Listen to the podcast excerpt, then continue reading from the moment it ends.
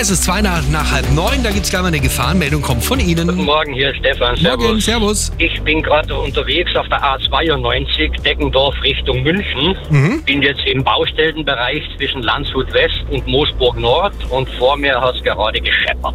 Oh, okay. Also die rechte Vorspur ist nicht mehr befahrbar. Stefan, danke schön und es kommt gerade rein. Hier sind auch Personen auf der Fahrbahn, da bitte unbedingt aufpassen. Dann Vorsicht A99 Nürnberg in Richtung Salzburg zwischen Aschheim-Ismaning und Kirchheim. Ungesicherte Unfallstelle, Standspur hier blockiert. Ganz frisch, Vorsicht auf der Startstraße 2070 Wolfratshausen-Sauerlach zwischen Höhenrhein und Dorfen. Hier liegt ein totes Reh. Dann kommen wir auf die A8 Stuttgart Richtung München. 20 Minuten ihr Zeitverlust zwischen Sulzemoos und Dreieck Eschenried. 3 Kilometer Stau. Unfall mit LKW auf der A9 Nürnberg in Richtung München zwischen Kreuz Nord und Fröppmanning Süd. Die Standspur ist blockiert, es stockt der Verkehr rund eine Viertelstunde ihr Zeitverlust. A94 Passau in Richtung München, da hat man einen Unfall zwischen Dorfen und Parsdorf. Die Unfallstelle ist geräumt, trotzdem momentan noch 13 Kilometer Stau und rund 30 Minuten Zeitverlust, sollte aber bald besser werden.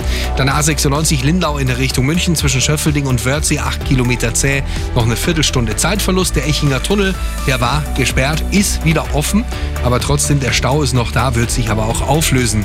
Ansonsten haben wir noch Berufsverkehr, den üblichen in München auf dem Mittleren Ring und eine S-Bahn-Meldung, S2 zwischen Ostbahnhof und Erding.